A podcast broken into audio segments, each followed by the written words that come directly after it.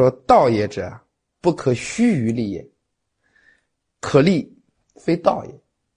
注意啊，就这几句话呢，你看道也者，不可虚于可立也，就是真正的这个道啊，你什么时候都不能离开它。如果你能离开它，就是没有没有它，你也可以过得很好，那就不是道。道是什么？道是你离了它以后，那你就会出问题。你背离了这个道，那你的事业就会出挫折，你的人生就会出现困厄。所以说，可立就是非道也。但这个道是什么呢？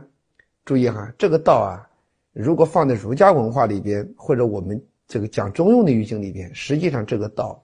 就是我们人心里边那个道心，那个道心其实就是那个灵灵觉觉的辨别是非的、知道善恶的，我们称为良心啊，或者称为良知啊，就是那样一个心，或者说我们称为人心为微道心为微里边的那个道心。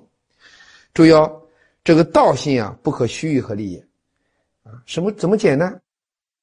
也就是说，无论是从人类的文明，还是从我们个人而言。所有人类文明中间的辉煌的成就，所有人生之中璀璨的那种事业，实际上都是道心创造的。那我们在做事的时候，我们的积极进取，我们的善良，我们的德性从哪里来？实际都是从道心里面来。啊，我们看到一个事情，马上就可以判断这个事该不该做，这个事有没有危险，我们要不要做，我们什么地方进去，什么事适可而止，就所有这种正确的判断。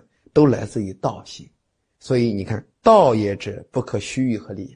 那么，如果我们离开了这个道，我们离开了这个良知，我们离开了这个良心，或者我们离开了我们心性中的那个智慧，那结果是什么？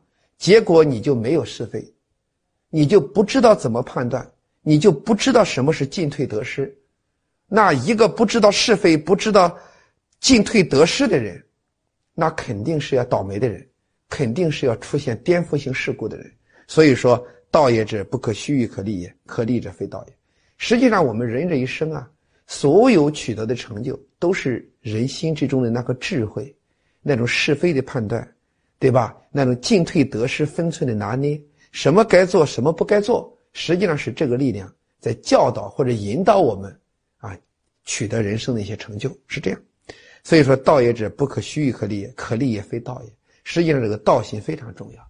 大家看这前面几句话：“天命之为性，率性之为道。率性之为道，其实就是找到我们心性之中的那个真心，啊，那个良知。实际上，这就是率性，这就是道。